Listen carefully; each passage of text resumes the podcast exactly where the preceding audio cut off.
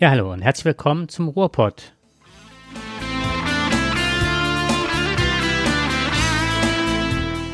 Von der Tölsken auf das Stöcksken.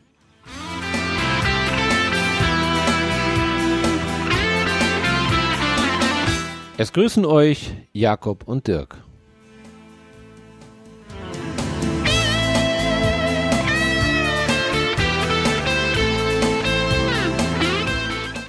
Seit einigen Wochen begleiten uns die schrecklichen und unerträglichen Nachrichten aus der Ukraine. Im Dauerzustand von Ohnmacht und Unverständnis fragen wir uns, warum hat die Politik und die Gesellschaft Putin so falsch eingeschätzt? Beim Anblick der brutalen Zerstörung ganzer Städte und des sinnlosen Tötens ungeschützter Bürger der Ukraine, egal ob jung oder alt, kommen wir nicht um die Frage herum, wie lange können wir noch tatenlos zusehen? Sind wir wirklich bereit, existenzielle Entbehrungen hinzunehmen und auch auszuhalten? Und wenn ja, wie soll das funktionieren?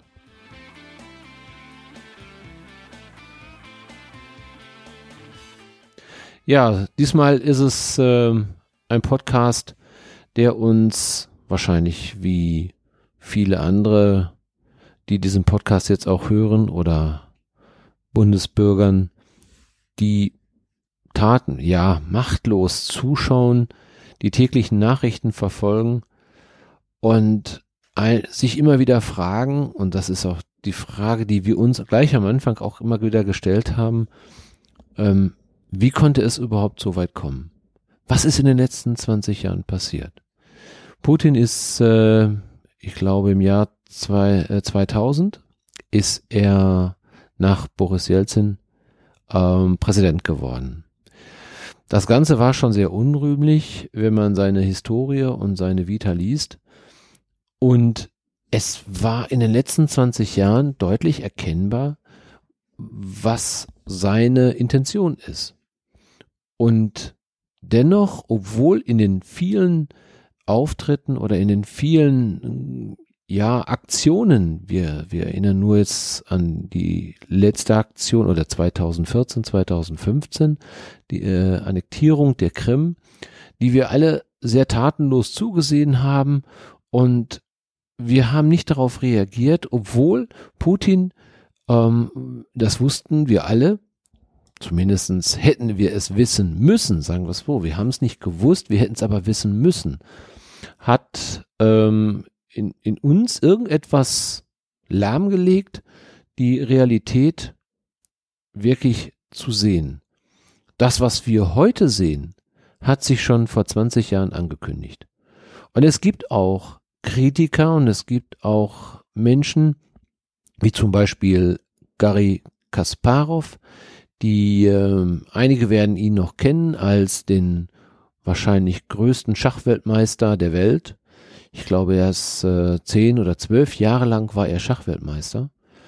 Ähm, der sich aber dann hinterher äh, den Menschenrechten zugewandt hat, weil er gesehen hat, als ähm, die ähm, Perestroika nicht so funktioniert hat, als Boris Jelzin ja sich nicht als der Retter gezeigt hat. Gorbatschow ist ja lahmgelegt worden in der Zeit. Ähm, der ist ja auf der Krim festgenommen worden. Und im, im Grunde genommen hat der KGB in der Zeit ja schon wieder gewonnen, also die konservativen Kräfte in Russland. Und dann kam Boris Jelzin, der hat dann nochmal die Perestroika nochmal ein bisschen ähm, hochleben lassen. Also zumindestens war er nochmal ein Hoffnungsschimmer. Aber leider war er nur ein Schatten seiner selbst und äh, auch korrupt noch dazu. Und ähm, das hat Boris Jelzin die Möglichkeit eröffnet, ähm, an die Macht zu kommen. Mit Unterstützung der Oligarchen. Das war alles bekannt. Und dass das nicht ganz menschenfreundlich abgelaufen ist, auch das war allen Politikern bekannt. Und wenn man dann den Weg sieht in den letzten 20 Jahren der Zerstörung, ähm, wo wir noch nicht mal mit der Wimper gezuckt haben, dass der in Syrien äh, ganze Städte zerstört hat. Also wirklich bombardiert hat, dass er Chemiewaffen eingesetzt hat. Und ähm, wenn man sieht, wie er mit anderen Ländern umgeht, wie er sie annektiert, wie er reingeht ob es Georgien, äh, Kasachstan, ähm, Tschetschenien. Tschetschenien, mit welcher Brutalität er ja auch vorgegangen ist. Und trotzdem haben sich alle wichtigen Politiker bei ihm vorgestellt und wir haben sogar noch äh, Geschäfte mit ihm gemacht, große Geschäfte mit ihm gemacht und sogar abhängig gemacht von ihm. Und wir fragen uns, wie konnte das wirklich passieren? Das ist ja kein menschlicher Vorgang, den wir ähm, mit sehendem Auge normalerweise eigentlich machen.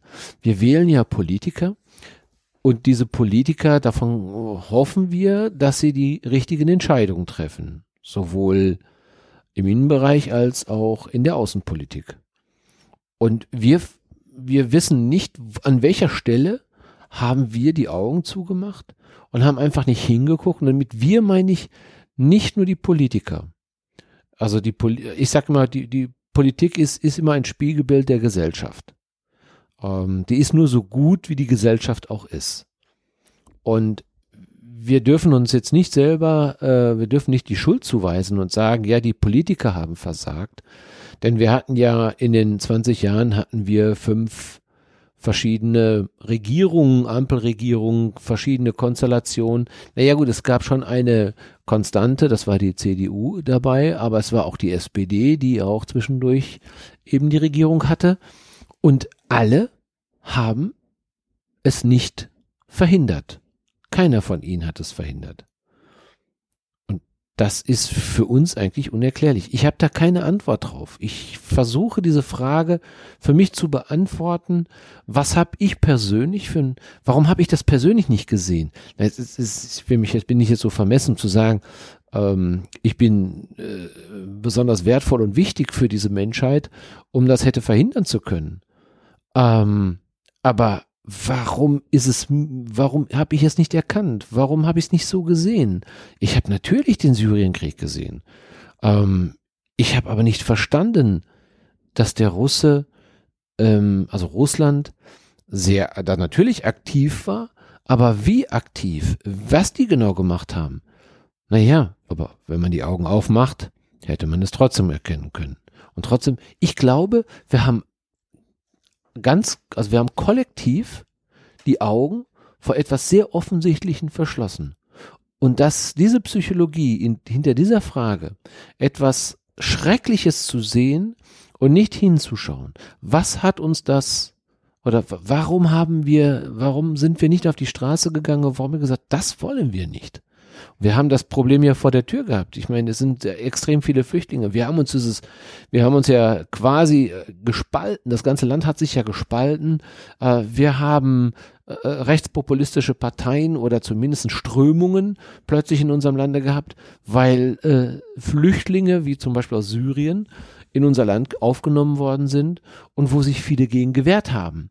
Wobei jetzt genau die gleichen Parteien sagen, nee, lasst mal ruhig die äh, Flüchtlinge der Ukraine hier reinkommen. Es ist völlig unverständlich, warum wir hier mit zweierlei Maß äh, richten über Flüchtlinge, die beide, äh, egal woher sie kommen, ob sie nun aus Afrika kommen, ob sie nun aus Asien kommen, ob sie aus Russland kommen oder ob sie aus äh, Ukraine kommen, ähm, es spielt überhaupt gar keine Rolle. Flüchtlinge sind Flüchtlinge. Wobei das spaltet die Partei ja jetzt gerade auch wieder ob sie das jetzt gute oder schlechte Flüchtlinge sind in, ihr, in ihrem kruden Weltverständnis.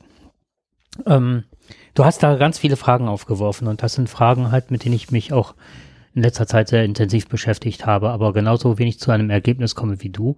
Nur ich habe mal versucht ähm, zu schauen, ähm, welche psychologischen Hintergründe gibt es oder was ist da passiert mit uns, dass wir so eingelullt sind im Grunde.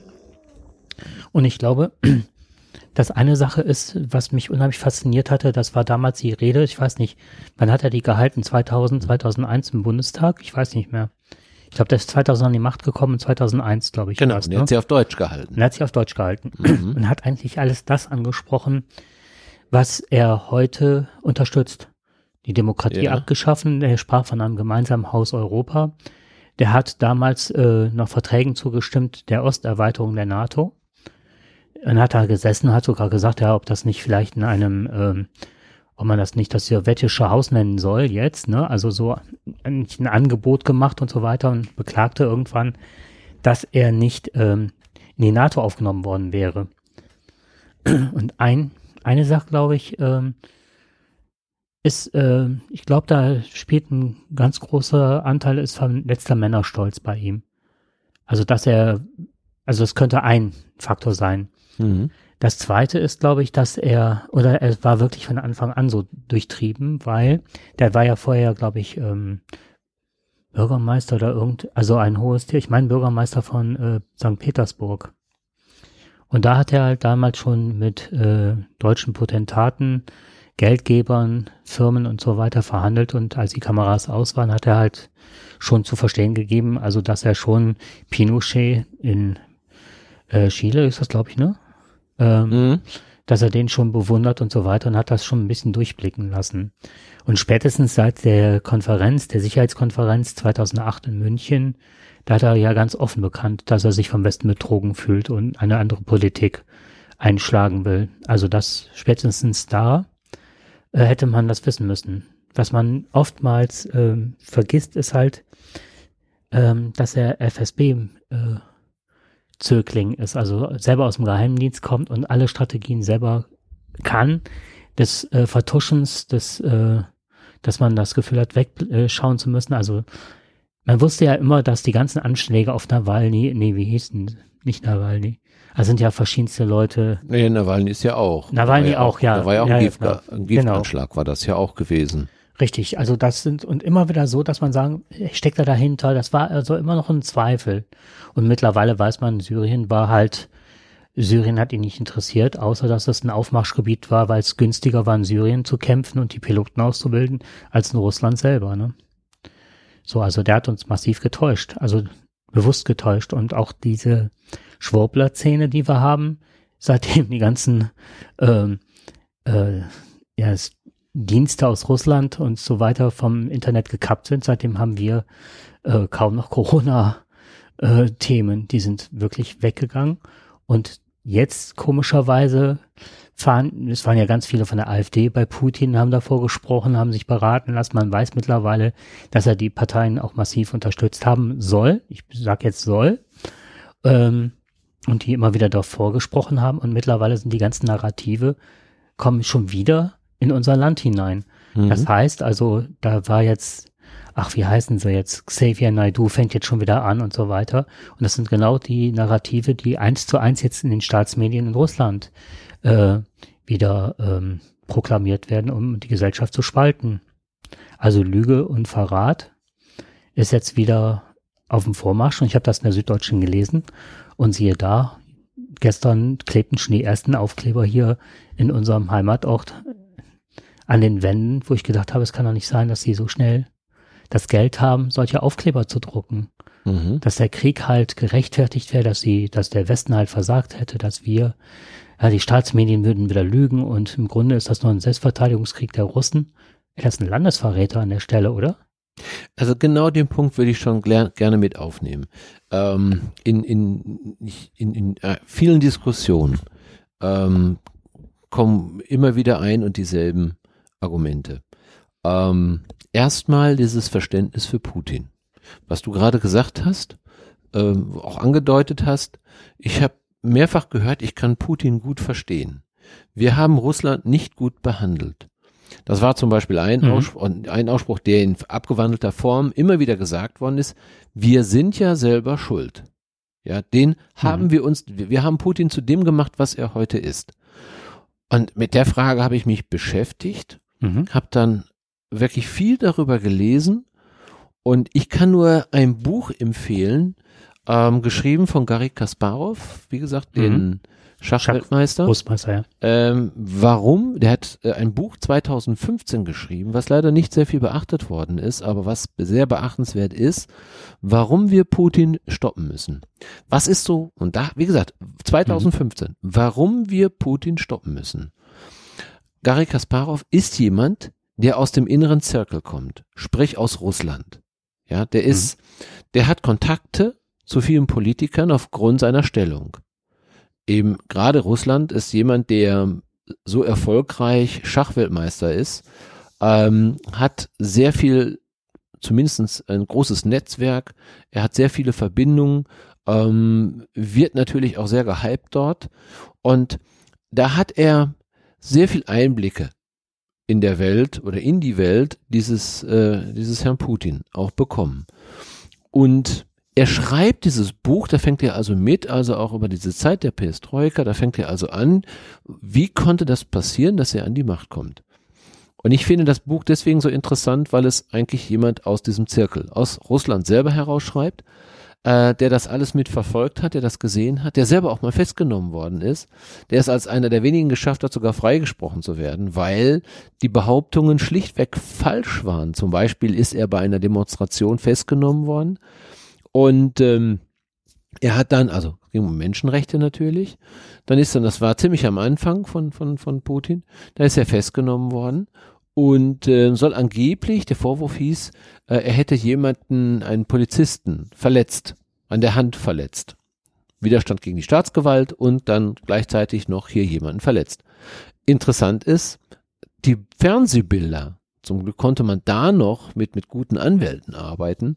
Die Fernsehbilder haben ganz klar gezeigt, der Polizist war vorher schon verletzt. Und sie mussten ihn gehen lassen ja, und äh, freisprechen. Ähm, und da spricht er schon darüber, wie, wie sich das verändert hat. Ja, wie, wie plötzlich die Medien anders gearbeitet haben, wie die Justiz anders gearbeitet hat. Da hat sich das ja schon herauskristallisiert in 2000, ähm, und das, wir reden jetzt vor 20 Jahren, mhm. dass Russland ähm, in ein diktatorisches System peu à peu gewandert ist. Mhm. Ne, oder umgestaltet, ich würde es umgestalten sagen. Und daran war maßgeblich natürlich auch Putin beteiligt. Er selber beschreibt quasi Putin als den Paten. Ich will das jetzt mal, also als den Mafia-Boss. Mhm. Ja, und die Oligarchen, das sind die, die ihm zugearbeitet haben. Und er hat dort auch die Oligarchen aufgenommen, wie zum Beispiel Abramowitsch. Abramowitsch war einer der ganz wichtigen Oligarchen für Putin. Es gibt weitere, die ihn also auch dorthin gebracht haben, die ihn auch in dieser Situation oder in diese Position verhalfen haben. Ähm, Putin ist einfach ein extrem guter Stratege. Und der hat das ausgenutzt und hat die Oligarchen quasi dann um sich versammelt. Das waren seine, mhm. ja, seine Leute, die er brauchte, ähm, um genau alles das, was er vorhat, umzusetzen. Er selber hat ja extrem dabei verdient. Er ist einer der reichsten Männer der Welt. Man spricht von 300 Milliarden. Ob das jetzt nun stimmt oder nicht, aber ich glaube, er ist nicht arm. Mhm. Das, was man von ihm weiß. Was, was er aber selber von sich behauptet, dass er. Richtig, genau. So, und er war ja mal mhm. ein ganz armer Mensch. Mhm. Er kommt ja aus einfachen Verhältnissen. Er ist ja nicht jemand, der reich geboren ist. Mhm. Und auch als Präsident, du wirst ja als Bundeskanzler auch nicht reich oder als Bundeskanzlerin oder als Bundespräsident. Da bist du sicherlich privilegiert, aber du bist, wirst nicht reich, du kriegst keine Millionen, außer du bist Schröder, der sich dann irgendwann bei Gazprom einkauft oder genau, was weiß ich. richtig, in einer Firma einkauft. Die gehen ja häufig in die Privatwirtschaft, um dann hinterher Geld zu bekommen. Mhm. Aber in einer politischen Funktion wirst du nicht reich, nicht wirklich reich, nicht so reich wie mhm. er. Und dann kommt, weißt du, dann höre ich jetzt wenn ich dann, dann höre, wir sind ja selber schuld. Wir haben ja Russland nicht gut getan. Okay, das ist nur das, was ich wiederholt habe. Das ist nicht meine Ansicht. Das weiß ne? ich. Okay. Nein, nein, das weiß ich. Ich will diese, hm. ich, ich nehme das ganz bewusst auf, jetzt um uns heranzubringen hm. an die Frage, warum haben wir es nicht gesehen? Das, weil, das weil ist wir ein immer Narrativ. Noch, genau, das genau. ist nämlich ein Narrativ, was auch Richtig. kolportiert wird in den Westen. Genau. Das wir übernehmen und die ganzen, deswegen habe ich das auch eben, ich wollte gar nicht mehr auf diese Schwurbler-Szene hm. von äh, Xavier Naidu äh, hinaus und so, sondern nur um wieder äh, sensibel zu machen, dass es schon wieder versucht wird, das Volk zu, unser Volk zu teilen, auch den Westen zu teilen. Das ist ja auch immer jetzt, sagtest du eben, dass er jetzt auch den Rubel, ähm, Gaslieferungen mit Rubeln bezahlt hat. Genau. Das habe ich heute Mittag auch gehört. Ähm, das heißt ja wieder, da wird ja wieder, die, werden die Sanktionen wieder unterlaufen. Der ist ein super Stratege, genau was du gesagt hast. Aber wir übernehmen die Narrative, weil die auch so unheimlich geschickt formuliert sind. Ja, dass dieses Narrativ, wir sind selber schuld. Das ist extrem gepflegt worden. Ich habe mich immer wieder gefragt und ich habe auch andere gefragt. Ich, ich lasse ja niemand, ich, ich quäle ja viele damit mit, diesem, mit meinen Fragen und ich höre immer wieder, Dieses, dieses, ja, wir sind ja selber schuld. Und dann frage ich nach, warum sind wir selber schuld? Was haben wir falsch gemacht? Ähm, ja, wir haben die nicht, ähm, wir, wir haben jetzt nichts gemacht mit denen und so weiter. Wir waren irgendwie nicht freundlich und wir haben dann, ich sag, stopp, ich, sagt mir doch mal einen Grund, warum hätte er so, also mit welchem wirklich berechtigten Grund hätte er so, so reagieren können, dürfen, müssen, dass wir ihn entschuldigen dafür. Die, die, die umliegenden, also ich sag mal, die, die, die Länder, die Russland ja vorher quasi freigegeben hat, die Regionen.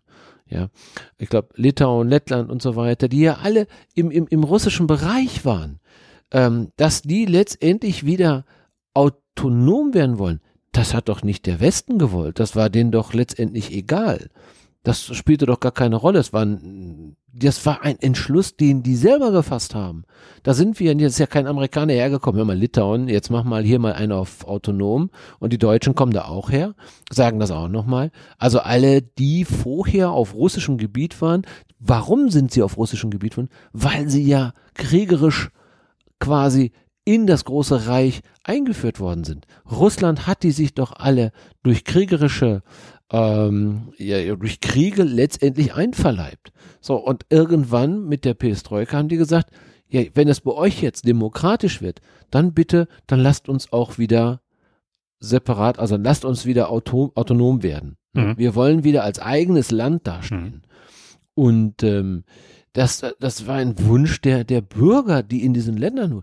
So, und jetzt frage ich mich, war das jetzt unsere Schuld, dass die sich von Russland getrennt haben? Also was passiert ist auf jeden Fall durch das System Putin, was, ähm, was man oftmals ähm, nicht mehr Hinterkopf hat, ist halt, ähm, was hat Putin gemacht? Putin hat ja die Oligarchen und, äh, zu sich geholt und dann so ein Abramowitsch war dann halt derjenige, äh, der dann irgendwann gesagt hat, ihn würde diese Korruption ankotzen, und zwar die behördliche Korruption.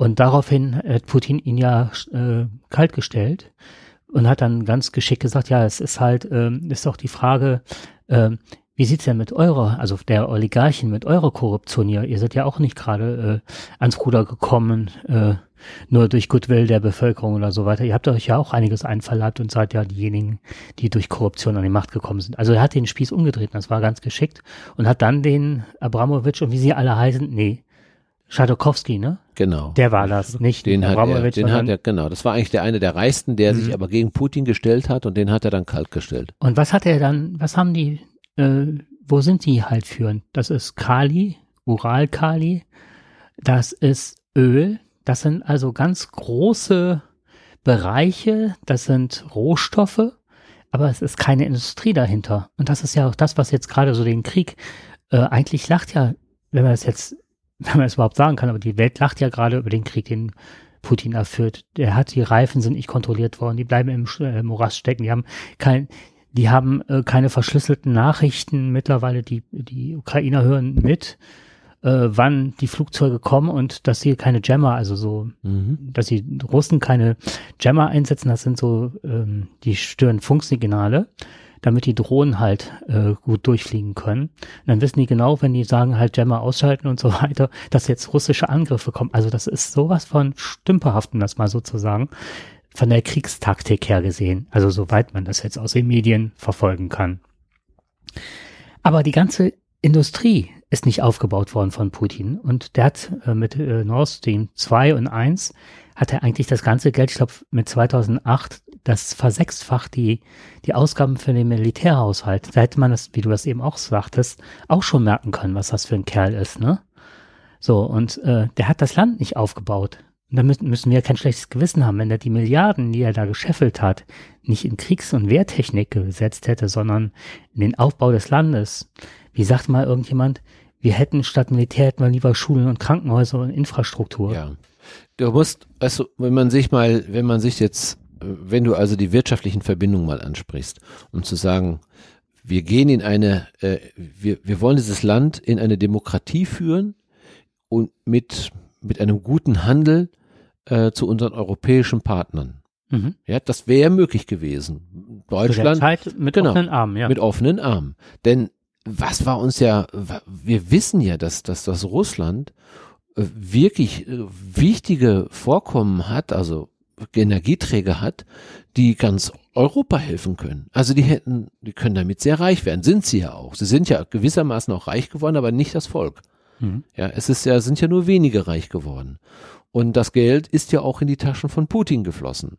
Sehr viel Geld. Also das, was er hier rüber schickt und wir jedes, jeden Tag eine halbe Milliarde an, an dafür bezahlen, dass wir letztendlich äh, Gas hier bekommen und Energie bekommen. Ähm, davon geht ein großer Teil in die Tasche von Putin selbst. Das ist schon sehr geschickt gemacht. Also er ist der große Verdiener dabei. Ähm, um, um wirklich nochmal, also die haben ja zum Beispiel auch verschiedene Möglichkeiten. Sie könnten uns gerade bei, bei dem, ähm, bei dem Ziel, die Erderwärmung zu verringern, können die uns ja sehr nützlich sein. Sie haben Gebiete, wo sehr viel Sonne ist. Sie haben auch Gebiete, wo sehr viel Wind ist. Also wenn wir dort Kooperationen geschlossen hätten, gesagt, pass mal auf, wir wollen die Sonnenenergie hier haben. Ihr habt ja, ihr habt Gebiete, das sind 365 Tage, das Land ist ja irre groß. Ja, das weiß ja, das, die meisten wissen, glaube ich, gar nicht, wie groß ist das größte Land der Erde. Ne? Und da, das sind, äh, da sind verschiedene Gezei oder Zeiten sind da, wenn du da von A nach B fliegst. Und wenn du das, du hast so viele Möglichkeiten, Sonnenenergie, dort zu produzieren. Du hast so viele Möglichkeiten, Windenergie zu produzieren. Du könntest da zigtausende Windräder aufbauen, die niemanden stören würden. Und die könnten uns den Strom rüberschicken. Grünen Strom könnten die, könnten richtig reich werden mit unserem Geld hier. Wir könnten eine Kooperation machen, die könnten von uns Dinge bekommen. Also denen könnte es richtig gut gehen. Das wäre ein Land, was in, in Europa, wo du goldene Zeiten öffnen kannst. So, jetzt frage ich mich immer noch, was haben wir falsch gemacht? Also, wo sind wir schuld, dass Putin sich erdreistet, äh, Russland wieder in eine alte Form der Zarenwelt zurückzuführen? Was, was haben wir falsch gemacht? Das Einzige, was ich sehe, was wir falsch gemacht haben, ähm, wir sind auf ihn zugegangen. Wir haben ihm die Hand geboten vielleicht nicht immer so, wie wir uns das wünschen, aber das tut äh, Deutschland mit Spanien, Spanien mit Österreich, Schweiz mit, mit, mit Deutschland. Das ist immer so. Wir sind ja nicht immer, dass wir nicht immer fair miteinander umgehen. Das ist im Handel immer so. Der eine botet den anderen aus, der andere hat einen Vorteil, einen Nachteil und so weiter. Nein, es geht hier darum, was, was hätten wir wirklich anders machen können, um das zu verhindern? Und das sehe ich nicht. Ich sehe keine Option, weil Putin ging es nicht darum, äh, eine, mhm. eine Demokratie einzuführen. Es ging ihm nicht darum, wirklich eine Verbindung, eine europäische Einheit zu bilden. Darum ging es ihm nicht. Wäre es ein psychologischer Faktor, hätte man eine Einflussnahme haben können, indem man ihn mehr in die Welt, mehr in die Konferenzen, mehr einbinden können als Staatsmann, als der hat sich immer danach gesehen, wieder ein großes Reich, eine große Rolle zu spielen, eine Weltmacht zu sein, die Russland effektiv zu dem Zeitpunkt halt auch nicht mehr war und auch jetzt nicht ist. Wenn man jetzt sieht, also ist ja riesig geschrumpft, also um die Hälfte der Bevölkerung mittlerweile seit 1990, also nach Perestroika. Und wird ja auch gerade von den Chinesen auch nicht mehr ernst genommen, sondern wird jetzt eigentlich besteht ja die Gefahr, dass die Chinesen sich den als Juniorpartner einverleiben. Es ist ja auch keine gleichwertige, also machen wir jetzt gerade wieder ein anderes Thema auf, aber das ist, sieht ja so dementsprechend aus, auch mit dem wie demnächst auch äh, Geld ausgetauscht werden soll. Die wollen ja auch so eine Währung. Also ich glaube, da, da stecken noch, da stecken noch ganz viele andere Themen. Ich hm. meine, China hat ja auch eigene Erweiterungsgedanken. Ne? Mhm. Ähm, wir, wir, die wollen ja eigentlich, die warten ja darauf, eigentlich in Taiwan einzumarschieren. Also denen geht es ja mhm. so hm. wie die Russen. Und ich glaube, die haben, äh, die, die, die, die helfen sich gegenseitig mhm. jetzt damit, hm. wir wollen die Welt erobern und äh, irgendwann wird dann, ja, werden beide Atommächte gegenüberstehen, so nach dem Motto, wir wollen den Rest der Welt wollen wir im mhm. Grunde genommen einkaufen, verkaufen, ähm, unter unsere Führung stellen und dann am liebsten das ganze, die ganze Welt nur noch mit Russen und Chinesen auf der einen Seite so. Bis Wobei, da, das ist auch nochmal ein ganz interessantes Thema. Ein ganz kurz, noch ein ganz kleiner Exkurs. Es ist halt so, dass die äh, Sparquote halt äh, relativ hoch ist in China und die haben alles in Häuser investiert, aber nicht so, wie wir denken, mit einem großen Plan. Das sieht ja mal so aus, als wäre das völlig durchgetaktet und strukturiert und so weiter. Aber China hat ähm, kann mittlerweile auch die Züge nicht mehr bedienen im eigenen Land. Die haben von Siemens die Intercity-Züge gekauft, die wir auch haben, und können die nicht mehr auf den Fahrstrecken so bedienen, wie sie müssten oder wollten. Die haben jetzt eine unheimliche ähm, Immobilienblase, die denen gerade zu platzen droht. Und dann kommt jetzt die Weltwirtschaft ihnen abhanden. Die Getreidelieferungen aus der Ukraine sind jetzt und die sind extrem sauer, so wenn man hört, auf die Russen, weil die ja so stümperhaft den Krieg begonnen haben.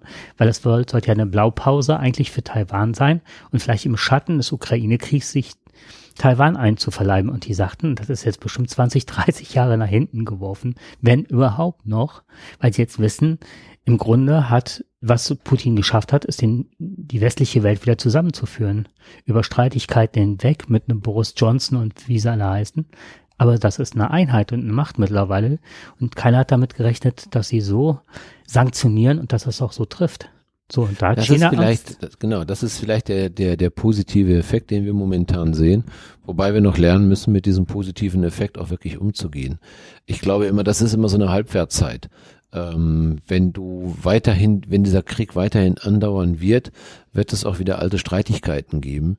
Ähm, irgendwann geht das in den Alltag über. Das hm. haben wir in Syrien gesehen. Das hieß ja jetzt schon an der Berichterstattung. Ich genau. habe in den ersten, ich würde sagen, in der ersten Woche oder so, kam ja minütlich, kam, ich habe die SZ abonniert, Richtig. die Tagesschau, dann kamen ja immer wieder Meldungen im Minutentakt und jetzt mittlerweile kriegst du drei, vier am Tag zum Krieg das ist eben die Macht der Medien. Ne? Das ist auch das, was wir, was, was, was uns interessiert ist. Äh, gibt es Neuerungen, gibt es Veränderungen?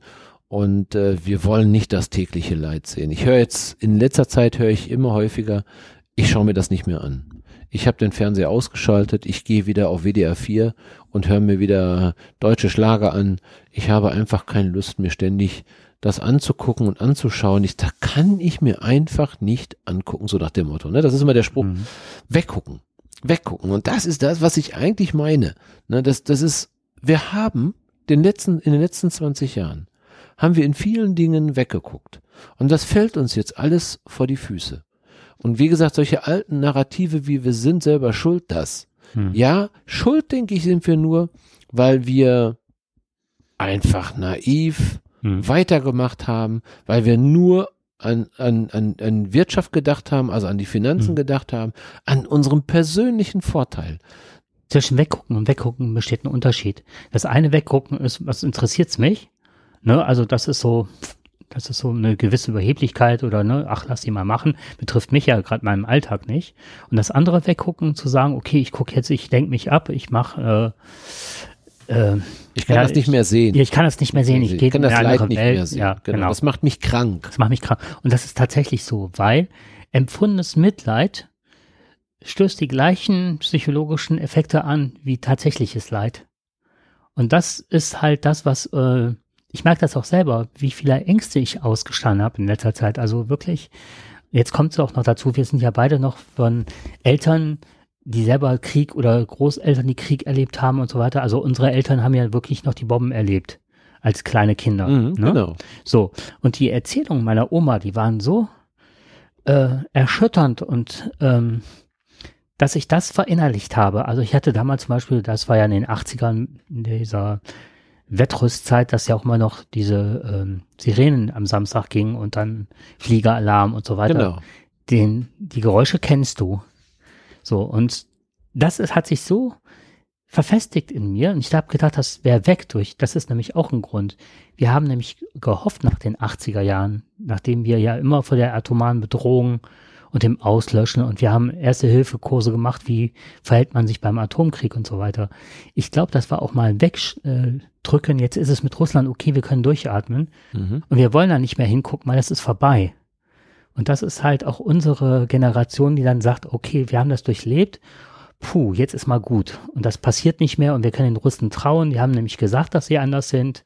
Ja. Und jetzt gucken wir da nicht mehr hin, weil es ist jetzt so. Genau. Und dann sind wir hingegangen und haben dann unsere Panzer, unsere Maschinengewehre schießen jetzt bei warmem Wetter nur um die Ecke.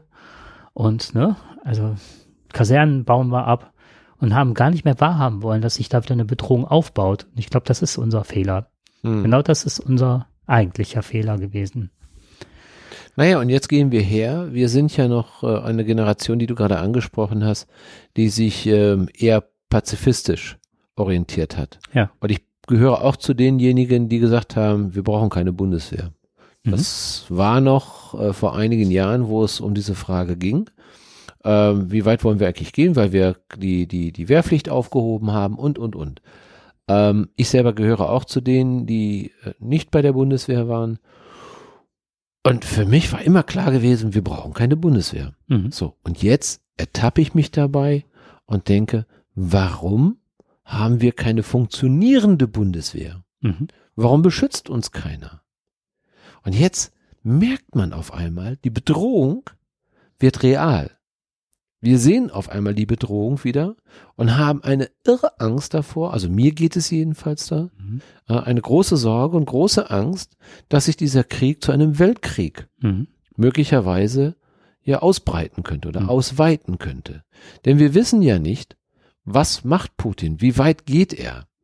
Da kann jeder erzählen, was er will, das sind alles nur Spekulationen. Die einen sagen natürlich, völliger Quatsch, der macht das nicht. Der hat seine Familie in der Schweiz, seine Kinder und auch in Russland. Und der will ja auch nicht, dass, äh, ich meine, wer als erster die Atombombe wirft, stirbt als zweiter. Aber Das ist nur eine ganze, Frage. Die ganze Welt hat auch gesagt, er wird nie und nimm, nimmer in die- Ukraine marschieren. Richtig. Ähm, nee, das hat er, nee, nee, nee, nee, einen Moment, das muss ich, äh, nein, das hat er schon mehrfach angedeutet. Nur wir haben es nicht sehen wollen. Das meinte ich. Genau, wir haben es Das nicht sehen meinte ich. Wir Mhm. haben gesagt, das macht er nicht. Genau, das macht er nicht. Das war uns Mhm. für uns unvorstellbar, aber viele andere haben uns das schon gesagt und wir haben nicht hingehört. Weil wir es für unvorstellbar halten würden, dass jemand heute in unserem wunderschönen Europa plötzlich auf einmal ein Land angreift. Dabei wollte ich nur mal dran erinnern. Äh, Serbien, Bosnien und so weiter. Äh, wir haben noch vor nicht allzu langer Zeit, nach unserer Zeitrechnung, innerhalb Europas äh, ein Massensterben, ein Massentöten äh, hingenommen, bis wir erstmal reagiert haben. Und ähm, wir haben das in Syrien, wie gesagt, ich muss wiederhole mich, wir, wir haben das in Syrien gesehen, das war jetzt nicht vor unserer Haustür, aber nichtsdestotrotz für uns nah, weil wir es jetzt sehen können, weil wir es im Fernsehen sehen können. Und wir sehen heute noch die Flüchtlingslager, die bei bitterkalten und regnerischen Verhältnissen, wo Kinder in Pfützen, in kurzer Hose, halb erfroren, halb verhungert, das sehen wir. Und trotzdem, was machen wir? Wir machen nichts. Ne, wir machen nichts. Und das ist so, wir lassen das alles auf der Welt momentan so laufen. Und das funktioniert eben jetzt nicht mehr. So, uns fällt das jetzt richtig vor die Füße. Wir müssen uns dieser Frage stellen, warum haben wir nicht oder warum reagieren wir nicht? Und da kommen wir jetzt zu der nächsten Frage. Wir haben jetzt schon 20 Jahre lang gepennt. Wollen wir jetzt überreagieren? Und sagen Mhm. jetzt, oder wollen wir reagieren? Nicht, ich will noch nicht mehr überreagieren sagen. Vielleicht ist das eher so ein bisschen flapsig gesagt. Wie wollen wir jetzt wirklich reagieren? Ähm, ich glaube mittlerweile, auch mit Sanktionen werden wir, die sind meines Erachtens noch zu halbherzig, äh, werden wir es mit diesen Sanktionen werden wir es nicht schaffen, ihn zu überzeugen, sich eventuell vielleicht doch noch mal zu einem Waffenstillstand ähm, verhandeln zu lassen. Das glaube ich nicht. Ähm, wir sehen hier heute eine Reaktion und sagt ja ganz einfach, ihr müsst jetzt in Rubel bezahlen. So, Deutschland picht jetzt natürlich und die anderen europäischen Länder auch, pichten natürlich darauf, wieso? Wir haben einen Vertrag in Dollar abgeschlossen. Warum sollen wir denn jetzt in Rubel bezahlen? Ja, das, wie wird das ausgehen? So, jetzt muss, jetzt muss Deutschland reagieren und einige andere Länder auch, müssen jetzt reagieren und müssen sagen, wir zahlen nicht in Rubel. Weil wenn er das jetzt, wenn wir das jetzt machen, abgesehen davon, dass wir den Rubel ja so nicht haben, wenn wir das jetzt machen, wir müssen Den müssen wir mit Devisen kaufen. den müssen wir mit Devisen kaufen. Mhm. Das muss man sich mal vorstellen. Wir kaufen Mhm. also den Rubel Also das ein. haben wir geschickt, das kann man nicht anders sagen. Ja. Der ist schon klug, der Mann. Richtig. Ähm, aber er zwingt uns eigentlich, oder er, er zwingt uns eigentlich zu Schritten, die wir selber tätigen müssen. Wo wir sagen müssen, okay, wir kommen mit den Sanktionen jetzt nicht hin. Was hätte wirklich geschadet, wenn wir ihm Mhm. kein Geld mehr überwiesen? Was ich, also ich muss jetzt äh, an dieser Stelle einmal auf einen Podcast hinweisen.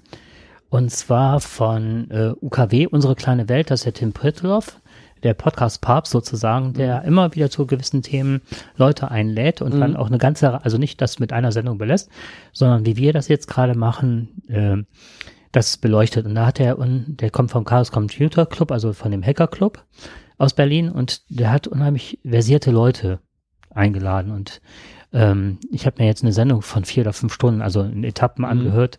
Das war sehr interessant. Also manche Dinge habe ich da rausgenommen. Und da war eine Sache, ähm, man könnte auch ein Reframing an der Stelle vornehmen, also das in einen anderen Kontext stellen. Und zwar, wenn wir das Gas nicht nehmen, könnten wir die Wirtschaft, die Kriegswirtschaft aktuell auch nicht bezahlen, weil de facto befinden wir uns in einem Krieg. So, wir führen ihn anders aus, das ist ein Stellvertreterkrieg, das können wir so, aber so können wir es auf jeden Fall benennen. Und das, was wir gerade überhaupt über die Wirtschaft leisten, können wir ja nur mit dem Gas leisten. Ansonsten wären wir ja ansonsten könnte man uns ja abschreiben an der Stelle, wären wir kein verlässlicher Partner mehr. Also auch aus dieser Situation kann man das. Also es ist nicht nur der Russe, der daran gerade verdient, sondern Ja. auch unsere Wirtschaft läuft nur deswegen, weil wir das Gas haben und auch deswegen auch reagieren können Mhm. mit unseren Waffen, die wir produzieren. Das ist sicherlich genau der Einwand, den wir ja alle bisher äh, aufrechterhalten, weil wir ja genau wissen, wenn wir das Gas jetzt nicht mehr beziehen, wird es erhebliche Einschränkungen in unserem Leben geben. Wir werden möglicherweise viele Arbeitslose bekommen, weil die Industrie nicht mehr arbeiten kann, so wie sie braucht. Wir werden äh, vielleicht im Herbst kalte Wohnungen haben. Ähm, wir werden nicht nur, weil wir es nicht bezahlen können, sondern weil es einfach nicht da ist. Mhm. Genau. Ja, Mhm. wir werden es bis dahin nicht schaffen, äh, hunderttausende äh, Windkrafträder aufzubauen, Strom aus woanders herzubekommen. Wir können sicherlich ein bisschen Strom abzapfen, äh, was wir aus Frankreich bekommen, das verhasste belgische, äh, äh, den belgischen Strom, der uns jetzt diese kaputten äh, Atommeiler jetzt nochmal um zehn Jahre verlängert. Ähm, die Frage ist, wir müssen vielleicht gar nicht mehr fragen, ob wir eine Atombombe hier auf unser Land bekommen, wenn irgendeiner dieser Atommeiler hier Mhm. bald explodiert. Ne? Äh, aber nein, ist, das, das, ist, äh, das ist natürlich ein, genau der Punkt. Wir wissen nicht, was kommt auf uns zu. Wir haben tolle Analysten, wir haben eine Digitalisierung, die alles berechnen kann. Aber keiner kann uns momentan wirklich offen sagen, wenn wir dieses Gas heute nicht mehr beziehen, würde ich gerne wissen, was passiert dann? Welche Arbeitslosenzahlen sind zu erwarten? Welche Wirtschaft funktioniert nicht mehr? Mhm. Ähm, und was müssen wir tun? Wenn von der Leyen ja natürlich erzählt, ja, fahren Sie einfach ein bisschen weniger, dann wird schon. Äh, das ist natürlich Bullshit, ist natürlich das. Ich meine, ist ja schön, das ist schön für die Umwelt, wenn wir weniger fahren. Aber man sieht ja jetzt auch wieder, wir haben Preise von 2,30 Euro und die Feststellungen sind, laut ADAC, nicht einer ist weniger gefahren. Kein, oder kaum. Wir haben die gleiche Kilometerzahl immer noch auf den Straßen.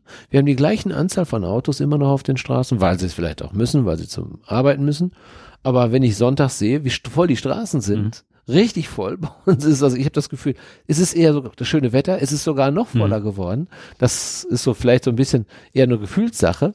Aber da hat keiner darauf verzichtet, Ich habe mir, Auto zu fahren. ja, ich habe mir, äh, ich habe äh, fürs Auto, wenn wir halt in Urlaub fahren und so weiter, ich habe ja, habe ich ja jetzt, ich meine, jetzt einen Minicamper gebaut, ne? Oder wir haben uns einen Minicamper gebaut. Da habe ich eine, so eine Solarinselanlage drin, also so eine fertig, ne, mit fertiger Batterie und so weiter. Und genau aus dem Grund, hier steht's, habe ich mir ein Solarpack geholt. Mhm. Und das lädt dieses äh, Teil in sechs Stunden auf. Da kann ich mein Fahrrad dran hängen, mein E-Bike und meine ganzen Geräte dran aufladen. Genau aus dem Grund habe ich mir das jetzt, das hätte ich mir erst im Sommer geholt, genau das habe ich mir jetzt geholt und äh, ein bisschen investiert in diese Solaranlage, damit ich genau an der Stelle äh, agieren kann und ich fahre weniger, definitiv. Also ich Ja. gehe viel, viel mehr zu Fuß, ich fahre viel, Mhm. viel mehr Fahrrad und so weiter. Aber nicht in erst, und ich habe meine Heizung runtergestellt. Ich meine, merkt man jetzt gerade nicht, aber es ist ja auch draußen wärmer. Aber ich habe abends das schon ab und zu kalt gehabt, weil ich gedacht habe, der Habeck hat ja gesagt, wenn man nur zwei Grad, ein oder zwei Grad, wie viel Milliarden oder Mil Milliarden, Millionen Liter Mhm. Gas das ausmacht, ne? Oder Öl das ausmacht. Da habe ich gesagt, okay, da kriegt der Putin das Geld von mir nicht. Ja, das finde ich gut und ist auch richtig so. Äh, wir alle müssen dazu beitragen. Aber nichtsdestotrotz, Es ich finde es spannend. nicht. Es reicht natürlich. Natürlich reicht das nicht. Ja. Wir Ja, müssen jetzt Konzepte entwickeln, die uns äh, möglicherweise von A nach B bringen. Vielleicht das ähm, Homeoffice doch äh, gesetzlich vorschreibt, dass wir nicht auf der Straße sind. Dass nicht jeder Dienstwagen, wir müssten die Dienstwagen, die sind ja zuhauf da und ich bin selber, ich weiß, wovon ich rede, ich bin selber mal Dienstwagenfahrer gewesen und ähm, ich habe 50, 60.000 Kilometer auf dem Tacho gehabt im Jahr und ich meinte hinterher, glaube ich, zu sagen, äh, 30.000 davon hätte ich nicht fahren müssen. Hm. Ja, und ich hätte auch nicht auf den Pin drücken müssen. Dazu Hm. gehörte ich auch mal. Ja, bis bei mir auch mal die Einsicht kam, das kann nicht vernünftig Mhm. sein. Ähm, aber schon zu Dienstwagenzeiten, Mhm. dass das nicht richtig ist, dass ich hier mit 220 über die Autobahn fahre, um meine Fahrzeit um eine Stunde zu verkürzen. Besser habe ich mich danach nicht gefühlt. Und ähm, zum Glück kamen diese Erkenntnisse schon eher. Aber nichtsdestotrotz, wir fahren, je, jeder fährt, jeder zweite fährt ein SUV. Mhm. Ja, wir haben, wir haben also wie gesagt unglaublich viele Dienstwagenfahrer und und und. Da gibt es sicherlich Einsparungspotenzial. Aber was ich, was ich wissen will, ist, was erwartet uns Mhm. und schaffen wir das? Schaffen wir das wirklich, Mhm. ohne, wie du schon sagtest, selbst in eine Krise reinzukommen, um am Ende des Tages nicht mehr in der Lage zu sein, uns selbst zu schützen? Mhm. Ja. Wobei, das ist, das sind immer noch so Sachen, die zweitrangig sind. Aktuell. Ich finde, das, das ist ein super wichtiges Thema, das darf nicht aus den Augen verloren werden. Für mich ist, also, der Putin führt ja eine Zerschlagung der Ukraine. Der will die Intellektuellen töten. Ganz offensichtlich. Der hat jetzt Geheimdienstler ins Land geschickt, die sich als Ukrainer verkleiden, um den Zelensky zu töten und so weiter. Der will eine Marionettenregierung da einsetzen. Und was passiert? Wie kann ein Ausstiegsszenario? Wir sind ja noch gar nicht mal, dass wir sagen, okay, wir können ihn jetzt mit Sanktionen und so weiter, aber der wird sich ja davon nicht abhalten lassen. Er will gewinnen. Und was macht er danach, wenn er gewonnen hat oder wenn er aus dem Land vertrieben wird? Das sind so gerade die, die Themen, die mich so unheimlich. Ja, ich, wir, wissen, wir alle wissen, dass er im Grunde genommen mit dem Beginn des Krieges verloren hat. Aber das was, ist klar. Ja, Das ganze Land hat verloren. Alles was? hat verloren. Er wird auch verlieren. Das ist klar. Die Frage ist nicht äh, ob, sondern wann. Verlieren wird er. Jeder, jeder Diktator verliert im Laufe seines Lebens. aber was stellt er bis dahin an? Und dann, ja, ja, genau. Das ist eben nur die Frage, geht er zum Äußersten oder nicht? Mhm. Und davor haben wir alle Angst. Und jetzt, da sind wir ja bei der Frage, ähm, die hängt so ein bisschen zusammen. Ähm, erstens, wollen wir harte Sanktionen und auch zum Beispiel klar sagen, wir schaffen einen Schutzraum, also ein, ein, eine, eine Luftschutzraum in der Ukraine. Das ist ja schon mal gemacht worden. Das ist ja auch schon im, im, im, im Da Bosnienkrieg. kann ich gleich ganz dezidiert was zu sagen, ja. Ja, aber Mhm. die, die Frage ist ja wirklich, ob wir uns jetzt einfach mal aktiv präsentieren. Das tun wir ja schon, indem wir eigentlich ja Waffen liefern. Im Grunde genommen haben wir ja schon die Grenze. Stellvertreterkrieg. Genau, wir führen doch jetzt einen Stellvertreterkrieg. Mhm. Wir lassen die Ukraine für uns sterben. Ja, indem wir, ja, sie sterben ja. Das sind ja viele, die Mhm. ja sterben. Das ist ja auch vor allem die Zivilbevölkerung, die ja da stirbt. Ähm, das, das ist beispiellos ist das momentan. Und ich möchte nicht wissen, wie viele Tote wir eigentlich jetzt schon Zivilisten zu beklagen haben.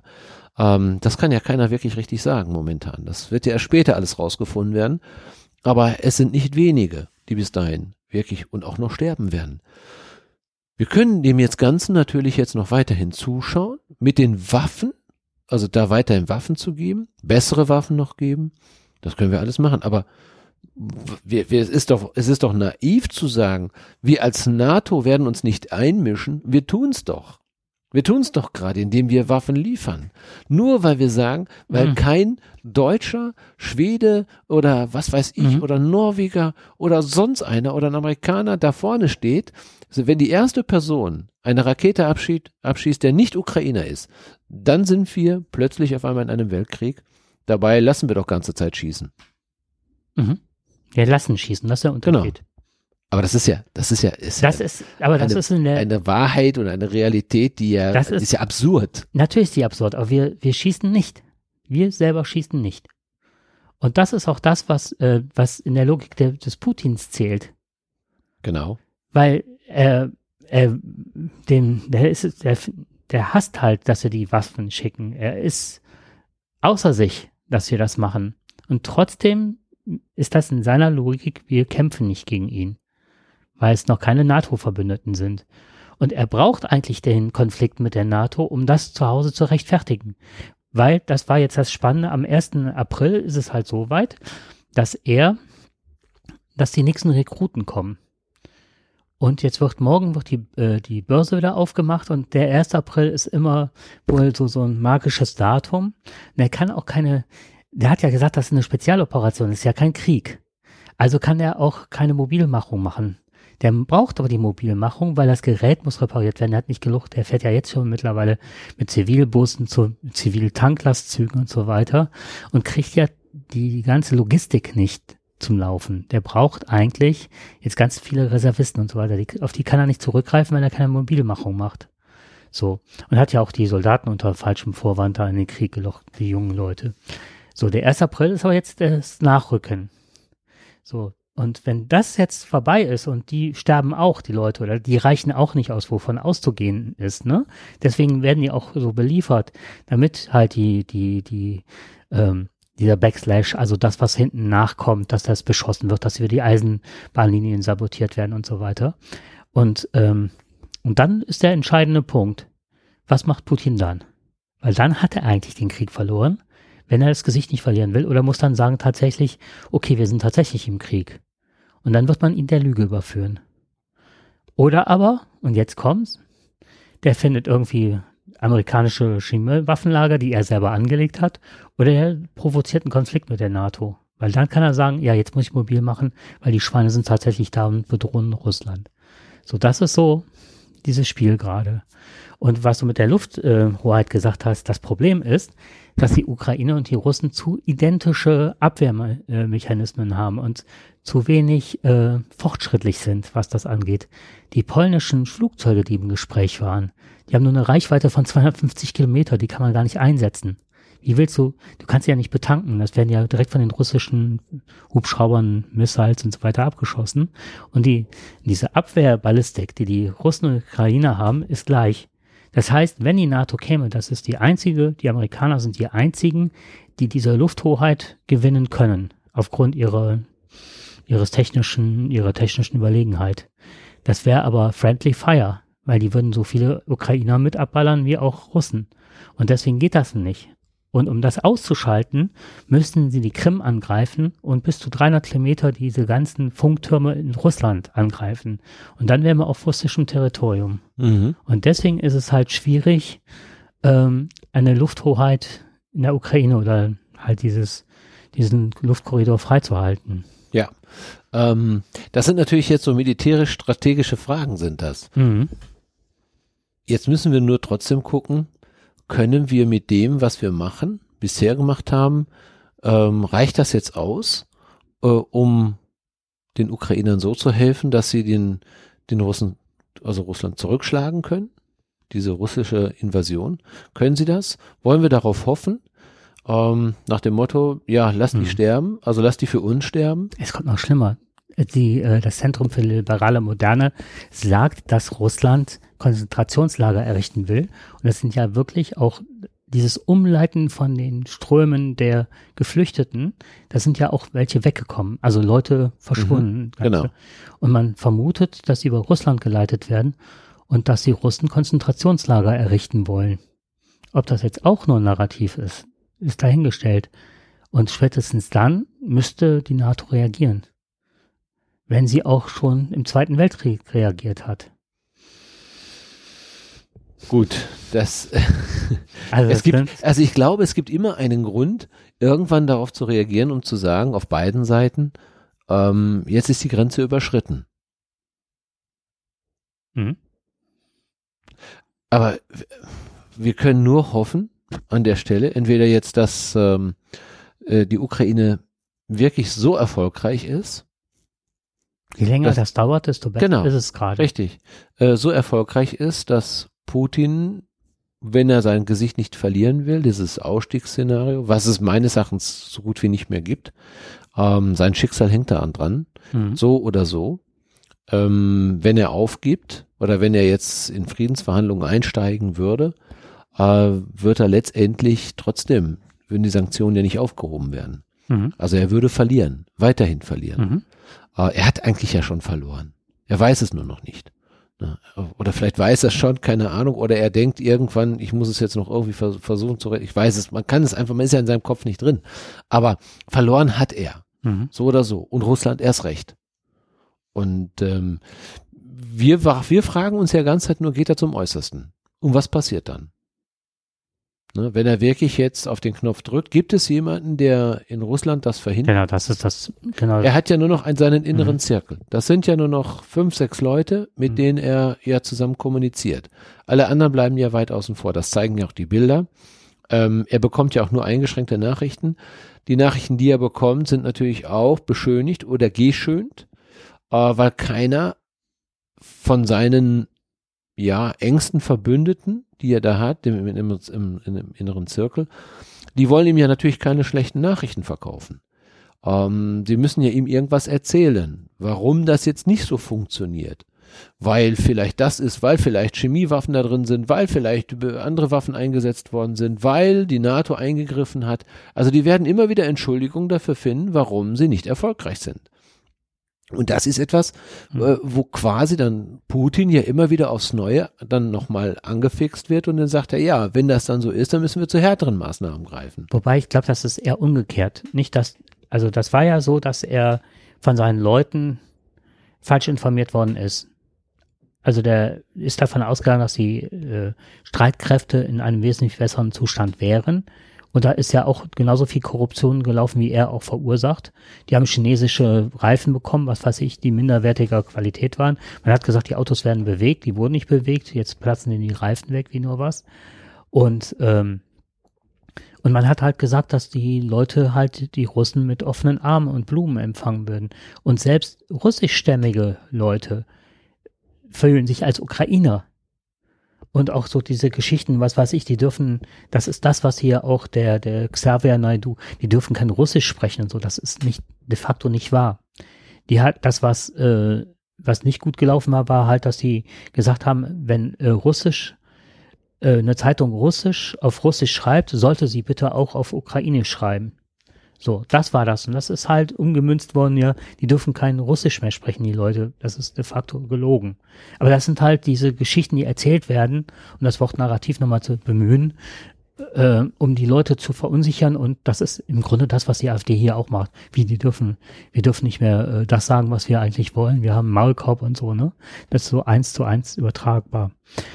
Und ähm, ja, ich glaube, dass der Putin schlechte Nachrichten bekommen hat. Und diese FSB-Leute, die sind ja jetzt mittlerweile alle, äh, hast du das nicht eben erzählt, dass die mittlerweile alle in Hausarrest sind und ne, die sind mhm. mittlerweile alle weg vom Fenster.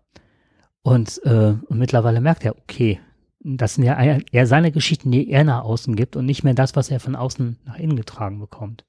Ja, er macht genau diese Entwicklung mit, die alle ähm, gescheiterten Diktatoren letztendlich mitgemacht haben, die sich nur noch auf diesen kleinen Kreis verlassen haben. Der kommt mir vor wie Hitler im Bunker im Grunde. Genau, so ist das. Und also, äh, du bekommst Nachrichten, die nicht stimmen. Ähm, du bekommst nicht mehr kein, du bekommst kein reales Bild mehr.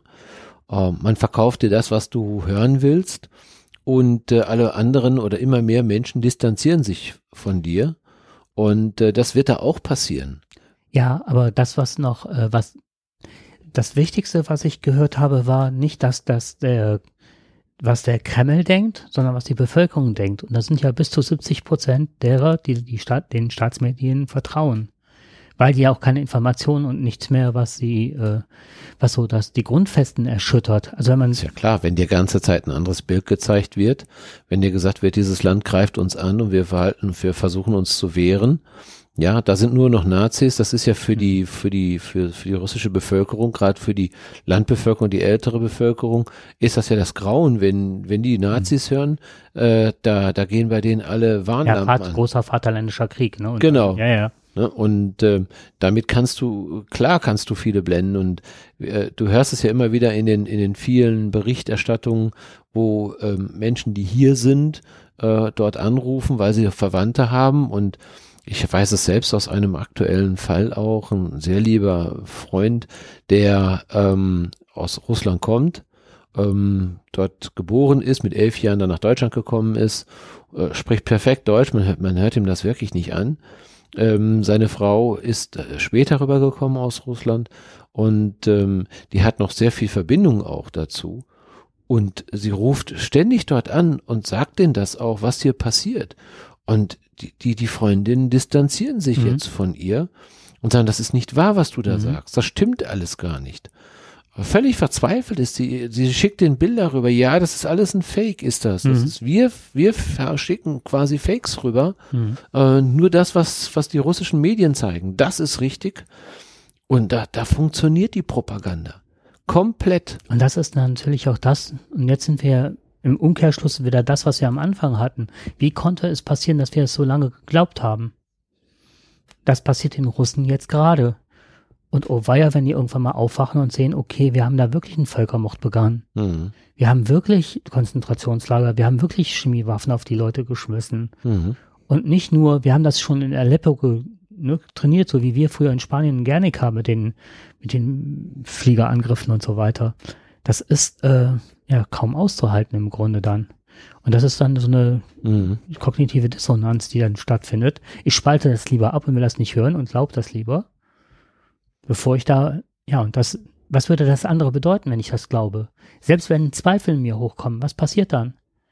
Dann muss ich doch eigentlich auf die Straße gegen, gegen mein eigenes Land. Ja. Ja, die Frage ist jetzt, wenn die jetzt sehen, dass das äh, nicht 10, sondern 20.000 Särge zurückkommen, irgendwann wird ja jeder mal irgendwo einen Sohn zu beklagen haben im Krieg, ähm, der dann dort gefallen ist und dann werden sich auch dann Fragen ergeben. Ne? Was ist hier passiert?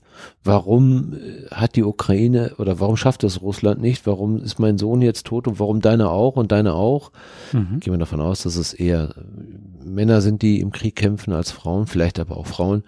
Ähm, und das, das, die Fragen werden sich irgendwann stellen. Die stellen sich vielleicht jetzt schon, der eine Und oder andere. betrogen worden sind. Die sind Genau. ja nicht als Kämpfer oder sonst was, sondern die fahren ins Manöver. Das sind, die durften ja gar nicht in den Ja. Krieg, die Jungs, die da sind, weil laut russisch, russischem Gesetz heißt es ja, dass die halt da äh, nicht in den Krieg befördert, sondern die sind, leisten ihren Militärdienst ab, aber ohne Ich gebe dir vollkommen recht, wenn, wenn Putin es nicht schaffen sollte oder scheitert und ähm, Russland muss sich dann fragen, was haben wir hier gemacht? Du hast recht, die werden sich auch die Fragen stellen müssen, genauso wie wir das machen. Und da sehe ich ja auch unsere Mitverantwortung.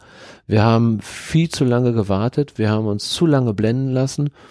Und dann, das, das sehe ich als gesellschaftlich, also mich als Teil der Gesellschaft hier, äh, sehe ich mich ganz genauso in, mit in der Verantwortung, dass wir nicht drauf geschaut haben, dass wir nicht Mhm. geguckt haben, dass mich das nicht interessiert hat, wo unser Gas herkommt.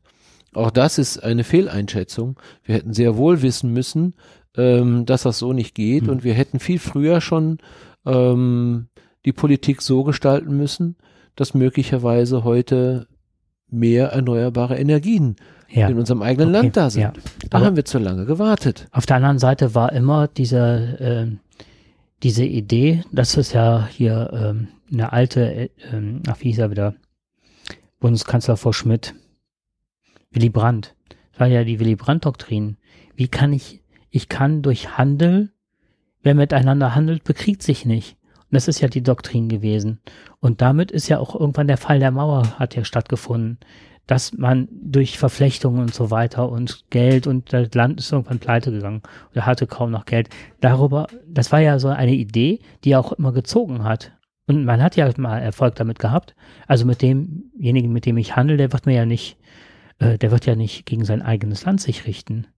Aber dass der Putin das Geld schon für Waffen und so weiter und in die eigene Tasche gewirtschaftet hat, soweit hat keiner geguckt. Das ging ja nicht ans Land insgesamt. Aber auch das wussten wir. Also Das politisch, wussten wir, ja. politisch wussten wir, dass Ja. der mit unserem Geld, mir war, ich, mir war nie klar, wie viel Geld wir darüber schicken und mir war auch nicht klar, dass wir so extrem abhängig von denen sind. Ich habe auch gedacht am Mhm. Anfang, als sie sagten 50 Prozent, dann sagte ich ja von allen, ne? Und das Mhm. wurde ja auch immer noch kolportiert, das ist ja gar nicht so viel.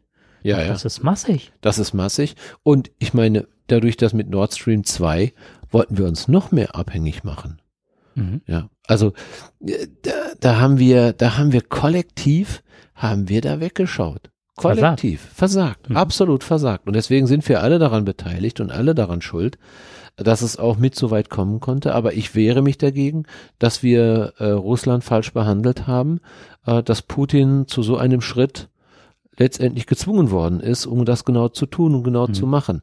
Das sehe ich nicht. Also da bin ich mittlerweile auch weit von entfernt. Das, was ich bisher darüber gesehen, gelesen habe, ähm, da sind wir weit von entfernt. Und was, Das hätten, das hätten Mhm. die auch selber anders bestimmen können. und was was ich glaube, was für uns wichtig ist, ist uns wirklich immer wieder darauf berufen, wir sind Demokraten und wir werden ihm die Stirn bieten. Wir haben rote Linien gezogen, aber wir lassen uns nicht reinziehen.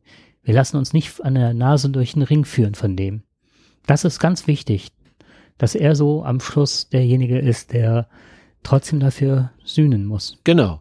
Und wir müssen lernen, ähm, dass wir das nicht zum Nulltarif bekommen, mhm. ähm, dass wir möglicherweise auf äh, Dinge verzichten müssen, die uns lieb und teuer sind und die uns möglicherweise auch ähm, existenziell äh, sind. Da werden wir Einschränkungen vornehmen mhm. müssen oder einnehmen müssen. Und darauf müssen wir vorbereitet werden. Wir müssen jetzt darauf vorbereitet werden, was passiert uns, damit wir uns vorbereiten können. Und da bin ich jetzt nochmal bei dem Thema, und das wollte ich nochmal kurz sagen, ähm, wir, wir, haben ja, wir haben ja mal einen Podcast gemacht und haben über die Prepper-Szene mal mhm. ein bisschen berichtet. Prepper sind die, die sich darauf vorbereiten, ähm, also die, die, die, die Lebensmittel horten und so weiter, alle wichtigen Dinge horten, um eine gewisse Zeit auch äh, auszukommen. Mhm. Genau, über die Runden zu kommen, auch wenn es nichts mehr gibt. So, wir haben gesehen, in der Corona-Krise haben wir schon gesehen, wie schnell Toilettenpapier weg ist. Panikkäufe passiert, geht ganz schnell. Ähm, jetzt aktuell ist, glaube ich, ist, habe ich gehört, Sonnenblumenöl ist nicht mehr da. Hab heute noch eine Frage bekommen, ja, ob ich nicht äh, mal kurz nach Holland rüberfahren könnte und ein bisschen Sonnenblumenöl äh, zum Frittieren besorgen kann. Also die Fritteuse funktioniert nicht mehr, eben ohne Fett. das, das finde ich natürlich auch schon spannend. Kannst heute äh, ein halbes Paket von mir mitnehmen. Ja. Brauch es nicht. Ach so, okay. Ja gut, so hilft man sich dann. Mhm.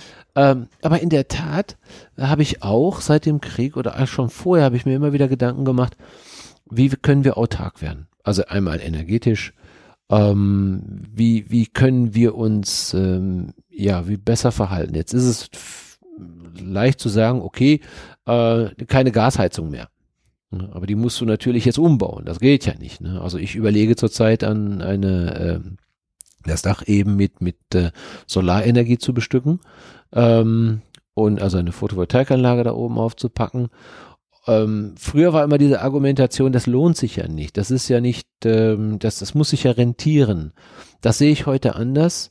Ähm, dieses Argument zieht nicht mehr. Es gibt erstmal ein wichtiges Argument des Umweltschutzes, ähm, dass wir anfangen müssen, erneuerbare Energien zu bevorzugen. Ähm, das muss, muss, müssen wir uns vor Augen halten. Wir müssen nicht immer nur sagen, das kostet, es muss, es muss mir irgendwo einen wirtschaftlichen Vorteil bringen, sondern welchen Beitrag leisten wir für die Umwelt? Und da kann zum Beispiel eben so eine Anlage kann äh, auch äh, für die Umwelt sehr wertvoll sein. Aber in Hinblick jetzt oder in, mit Blick jetzt auf die Krise, die wir jetzt haben, auf Ukraine, äh, den Krieg in der Ukraine, ähm, muss man schauen, ob man da nicht auch mehr autark werden kann. Das fängt, wie gesagt, beim Strom an. Ich habe jetzt, ähm, also ich, ich führe jetzt gerade so Gespräche darüber, wie kann man das am besten machen, so dass der Strom dann auch ins eigene Netz fließen kann. Und das geht mittlerweile. Mhm. Es gibt Anlagen jetzt, Speicheranlagen, mhm.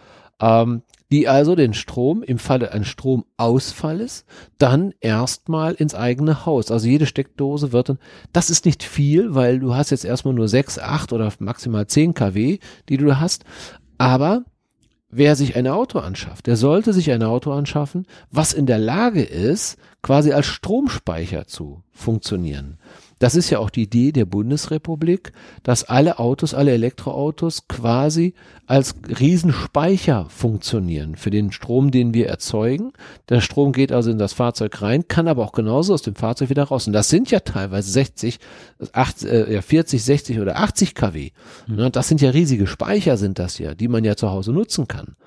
Und ähm, wenn also sowas passiert und du musst den Wagen nicht gerade absetzen oder fahren, dann hast du die Möglichkeit, den Strom da drin zu speichern und dann, wenn du ihn brauchst, um zumindestens eventuell die Heizung am Laufen zu halten. Mhm. Ja. Ähm, was man haben müsste, ist auf alle Fälle, man muss schauen, dass man möglicherweise ein Gasgrill oder sowas, ja, jetzt sagen wir, wenn so Gas ist ja teuer, aber eine Gasflasche hält lange. Man kann sich zwei Flaschen oder drei Flaschen sich auf Vorrat halten und auch dann schauen, dass man mit diesem Gas kannst du, den Gasgrill kannst du dann sechs oder acht Wochen damit, ne? Du kannst also kochen. Darum geht es ja, ne?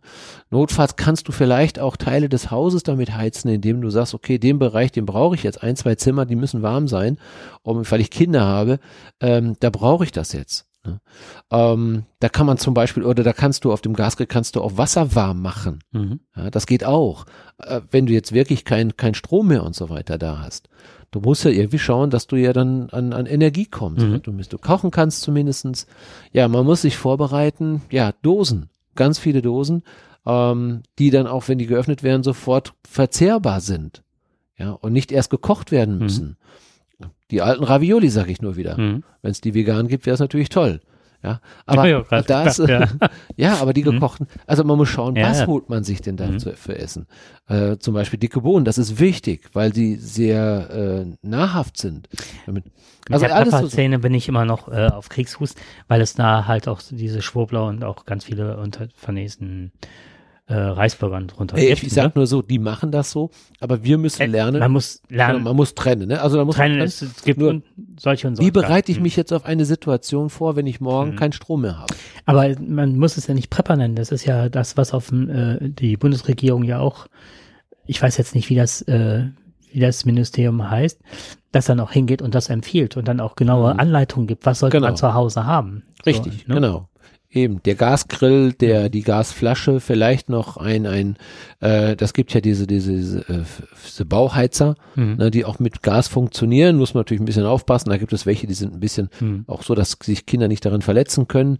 Es gibt andere wiederum. Es gibt äh, Ja, ja. Teile, die kannst du ins Auto stellen und damit heizen, Genau. die dann, wenn die umfallen, auch ausgehen automatisch. Richtig, dann. Ja, genau. So, äh, wer jetzt die finanziellen Möglichkeiten hat, sollte sich überlegen, eventuell äh, auf solche Dinge wie Photovoltaikanlagen und so weiter zu bauen, ähm, um sich möglicherweise den Strom auch selber mit reinzubringen. Wobei es da auch schon ganz große Speicheranlagen gibt, ne, die man sich dann auch aufs Dach stellen oder auf den Speicher stellen kann und so weiter. Wenn man das, ja, ja, es gibt da, es gibt da Mhm. Fortschritte, da muss man halt eben schauen. Aber es, ich habe auch das Thema zum Beispiel Toilette. Toilette ist ein ganz wichtiges Thema. Wenn kein Strom mehr da ist, funktioniert die Toilette auch nicht mehr. Weil das Pumpwerk ist nicht mehr da, du hast keinen Wasserdruck mehr. Folglich lässt sich kein Wasser spülen. Ähm, und da muss man schauen, da gibt es mittlerweile ganz aus dem Campingbereich gibt es Trocken, Mhm. Trenntoiletten. Ja, wo also flüssig, also das, das Ganze wird ja nur unangenehm, weil flüssig und fest immer Mhm. bei uns zusammenkommen. Das macht die Sache unangenehm. Das riecht es und so weiter und das wird modrig. Das ist halt eben unangenehm. Aber wenn man beides trennt, da gibt es heute schon äh, Bausätze für, für 150, 200 Euro. Es gibt schon richtige klasse Toiletten Mhm. für den Campingbereich. Die sehen aus wie normale Toiletten. Wo du dann noch deinen Garten mit, äh, Richtig, da kannst du das quasi als Kompost nehmen. Mhm. Oder du kannst es in den normalen Abfall reinpacken. Aber wenn das auch das nicht mehr funktioniert, weißt du wenigstens, du kannst es als Kompost, kannst Mhm. du es eben noch nehmen. Du kannst eine gewisse Zeit überbrücken. Das heißt jetzt nicht, dass du jetzt da drei Jahre mitleben Mhm. kannst. Darum geht es ja nicht. Aber vielleicht eine gewisse Zeit, vielleicht einige Monate oder sowas. und alleine auch nur, dass das äh, Gefühl existiert oder kommt, äh, ich habe eine gewisse Sicherheit. Genau, ich habe eine gewisse Sicherheit. Richtig. Und äh, darauf sollten sich einige auch vorbereiten und sollten sich Gedanken darum machen, wie kann ich mich zu Hause so aufstellen, dass im Falle dessen, dass mir die Energie entzogen wird, ich trotzdem aber noch so weiterleben kann. Ähm, auch da fängt auch wieder an, der Gartenanbau. Viele, die einen Garten haben äh, und den, den schönen Zierrasen haben, sollten sich vielleicht auch mal überlegen, ob sie nicht doch nochmal äh, Mhm. den Gartenanbau oder zumindestens den Gemüseanbau. Äh, ich habe das jetzt von einigen jetzt gehört, die das jetzt machen Mhm. und äh, ihren Garten umgestalten und teilweise heute auch wieder, dass äh, die ein halbes Jahr quasi, also ein Teil des, des, des, des, des der Zeit, äh, sich sehr gut aus ihrem Garten ernähren können. Mit Tomaten, Kohlsorten und so weiter. Kommen die sehr gut durch und äh, müssen nicht viel dazu kaufen. Also man kann sich in der, man kann sich darauf vorbereiten. Ja, und da sind wir ja vorne an, weil ja, also was weiß ich, vom Sauerkraut selber machen, über Mayo selber machen, über Brote selber backen und alles Mögliche. Da, Richtig. Zum Beispiel kann man auch, wenn der Ofen nicht funktioniert, es gibt ähm, aus dem Campingbereich, mhm. gibt es, ähm, ähm, ich, ich, ich sag mal, das heißt auch Omikron, das ist es nicht. Das heißt, Nee, äh, äh, ich sag's ja gleich, ich weiß auch was. ja, du weißt, was ich meine. Mhm. Es fängt mit O an. ja. Das ist ein, eine, ein, ja, so ein, so ein rundes Teil ist das mit einem Loch in der Mitte. Also da kann man über Gas. Sieht aus wie eine Google-Hop-Form. Genau, wie eine Kugelhupfform sieht das aus. Mhm. Und da kannst du Lasagne drin machen, kannst du Brot Mhm. backen. Ist eben nur rund, ist nicht eckig. Mhm. Ne? Und äh, Oh Con, jetzt hast Investment für uns so. Das ist es nicht, nein. Nein, nein, das ist es nicht. Ich Aber weiß. Oh. Mit O, richtig. Und da gibt es Einsätze für, habe ich mir jetzt auch nochmal wieder geholt. Da kannst du in diesen Hast Einsatz. das? Ja, genau. Und da kannst du ähm, wirklich sehr gut mitarbeiten, eben über einem Omnia. Omnia, genau, richtig.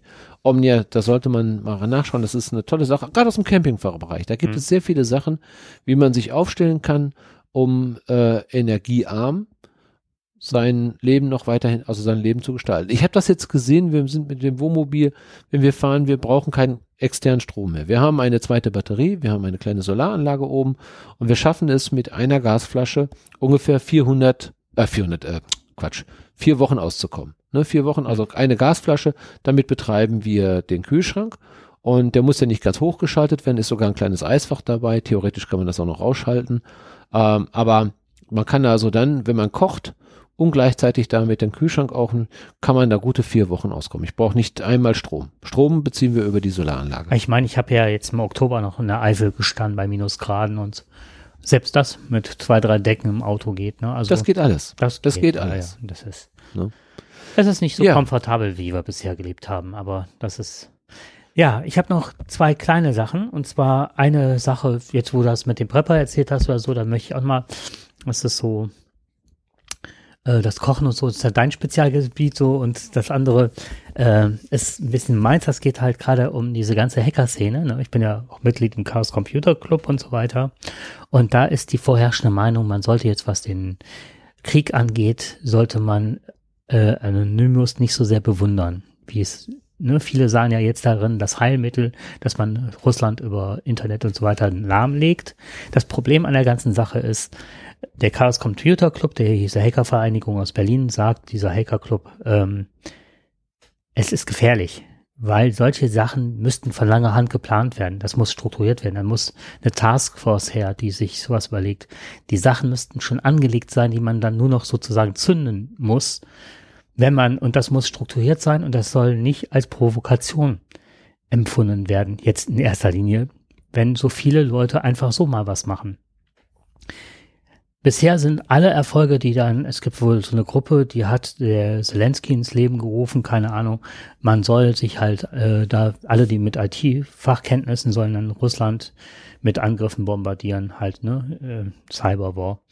Und äh, das Problem ist halt, das ist unstrukturiert, das ist unkoordiniert und das meiste ist, äh, dann werden Erfolge gemeldet, diese Internetseite ist down, hier ist mein Nachrichtensender down und so weiter und so fort, aber es sind keine Erfolge, die wirklich eine große Wirkung haben, sondern nur von der Bevölkerung angenommen werden wie, ja, der Putin hat recht.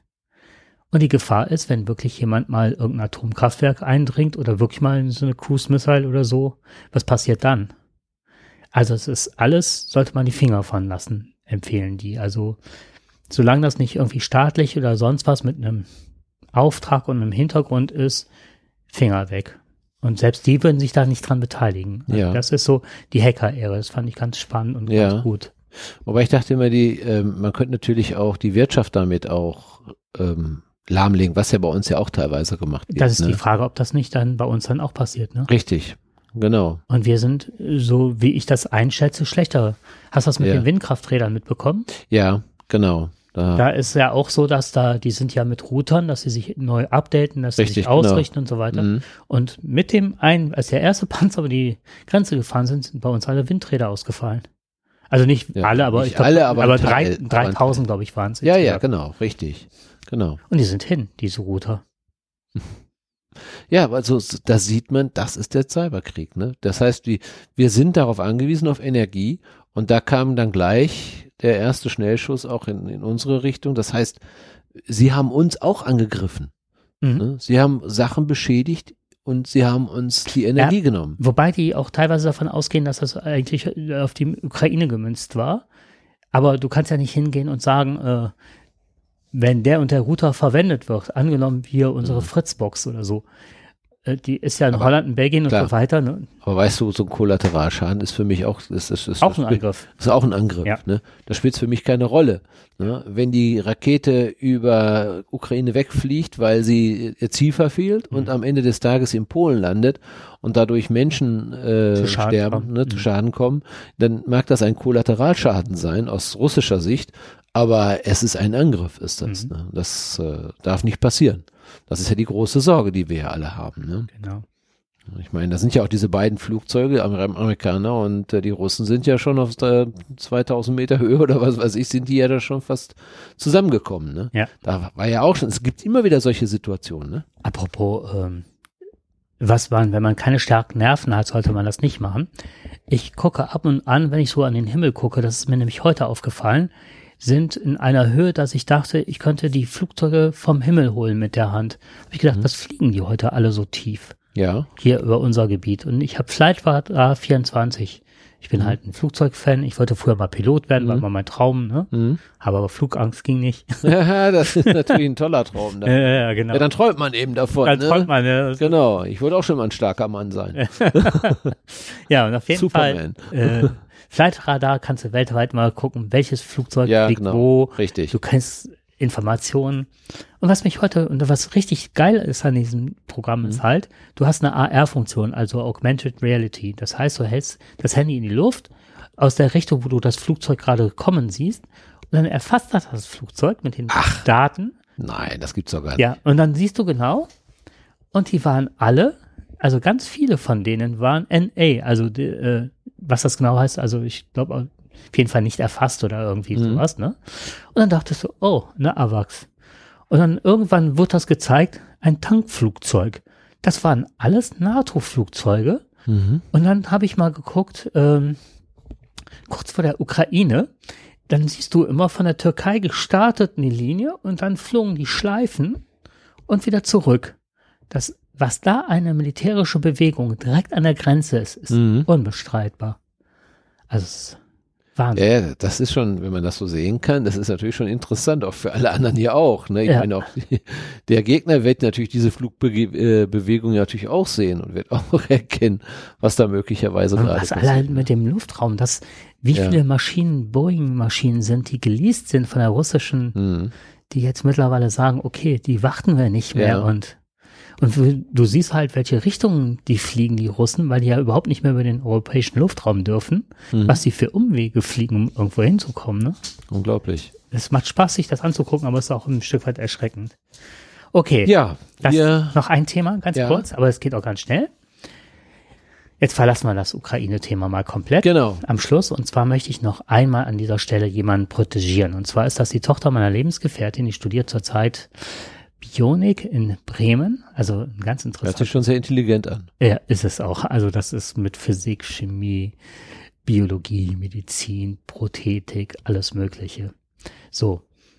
Und äh, sie befindet sich im Studium und malt tolle Bilder. Und jetzt müsstet ihr genau an der Stelle, wenn ihr jetzt einen, einen Podcast-Client hat, einen Podcast-Player, müsste jetzt ein Bild erscheinen.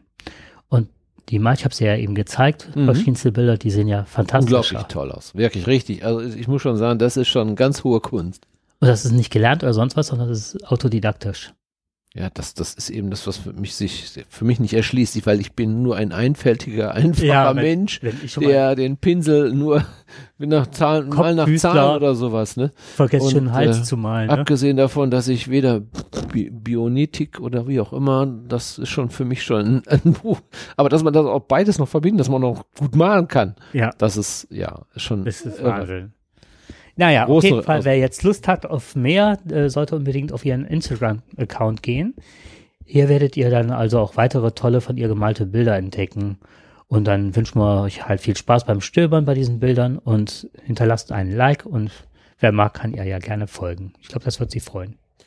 Den Instagram-Kanal hinterlegst du oder? Den hinterlege ich in den Ah, okay. Show Notes. Danke für Gut. den Hinweis. Ja, weil das wäre nämlich schon ganz wichtig, dass Ja. wir drauf gucken können, weil da würde ich nämlich auch mal gern drauf gucken. Ja. Das ist, die Bilder haben mich schon sehr fasziniert. Toll, ne? Ja. Ja, ich, ich finde das toll, wenn einer so eine, solche, solche Fähigkeiten hat. Ja. Also beides zusammen, intelligent zu sein und gleichzeitig auch noch künstlerische Fähigkeiten zu haben, finde ich phänomenal. Ja, aber das, äh, wie gesagt, es gibt eben Menschen, die können mehr. Mir nicht nie Wiege gelegt. Nee, wir machen andere Dinge, wir machen Podcast. Genau. Ne? Wir reden über Dinge, von denen wir keine Ahnung haben. Und betrinken uns dabei. genau. mit hier, mit Bitburger 0,0. Genau. Ja, du hast mir heute ein Hackup-Shaw mitgebracht. Das fand ich total Ja, lieb im genau. Übrigen. Richtig, ein Kellerbier, ne? Beim nächsten Mal können wir auf Wein umsteigen. Ich habe nämlich jetzt aus der, von der Nahe, glaube ich das, äh, habe ich extrem viel unterschiedlichen Wein bestellt. Das müssen wir uns mal Ja. durchprobieren. Ja, dann haben wir aber eine längere Sendung. Ja, genau. Oder ganz viele kurze. Genau. Hoffentlich ist dann die Welt etwas heiler als vorher. Das wäre schön. Das wäre schön. Wenn nicht, müssen wir sie uns heil trinken. Ja, das Im machen wir Übrigen auch so. ist schön das- saufen. Ne? Pass auf, jetzt ist das? Der Winzer heißt Heil und der Wein heißt Heilwein. Also das ist, passt dann schon. Ne? Dann passt das. Alles Genau. klar. Dann können wir uns alles heile trinken dann. Gut, dann bis bald. Ja, viel Spaß beim Hören.